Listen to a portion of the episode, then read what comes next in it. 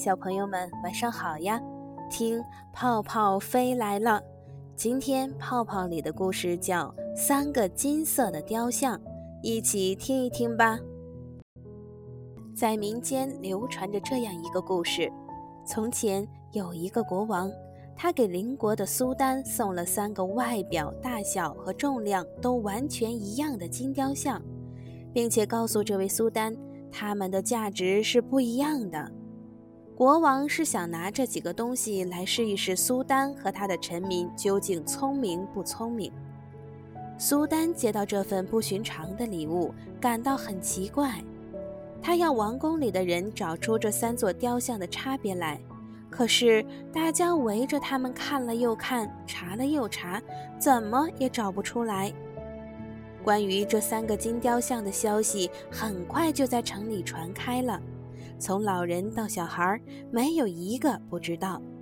一个被关在囚牢里的穷小伙子托人告诉苏丹说：“只要让他看一眼这三个金雕像，他马上就能说出他们之间的区别。”苏丹吩咐把这个青年带进王宫，他围着这三座金雕像前前后后的看了一遍，发现他们的耳朵上都钻了一个眼儿。他拿起一根稻草，穿过第一个雕像的耳朵里，稻草从嘴里钻了出来。他又把稻草穿进第二个雕像的耳朵里，稻草又从另一只耳朵里钻了出来。他把稻草穿进第三个雕像的耳朵时啊，稻草被他吞到了肚子里，再也出不来了。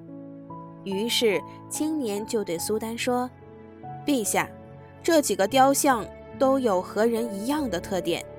第一个雕像就像是一个快嘴的人，他听到什么马上就要说出来，这种人是不能只靠的，所以这个雕像值不了几个钱。第二个雕像就像是一个东耳朵进西耳朵出的人，这种人不学无术，没有什么本事，值的钱也不多。第三个雕像就像是一个很有内涵的人。他把知道的东西全部装在肚子里，所以啊，这个雕像是最值钱的。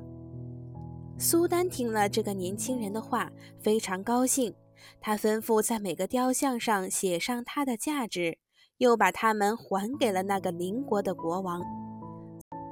此以后，苏丹把这个青年人从囚牢里放了出来，并把他留在身边，遇到疑难的问题就找他出主意。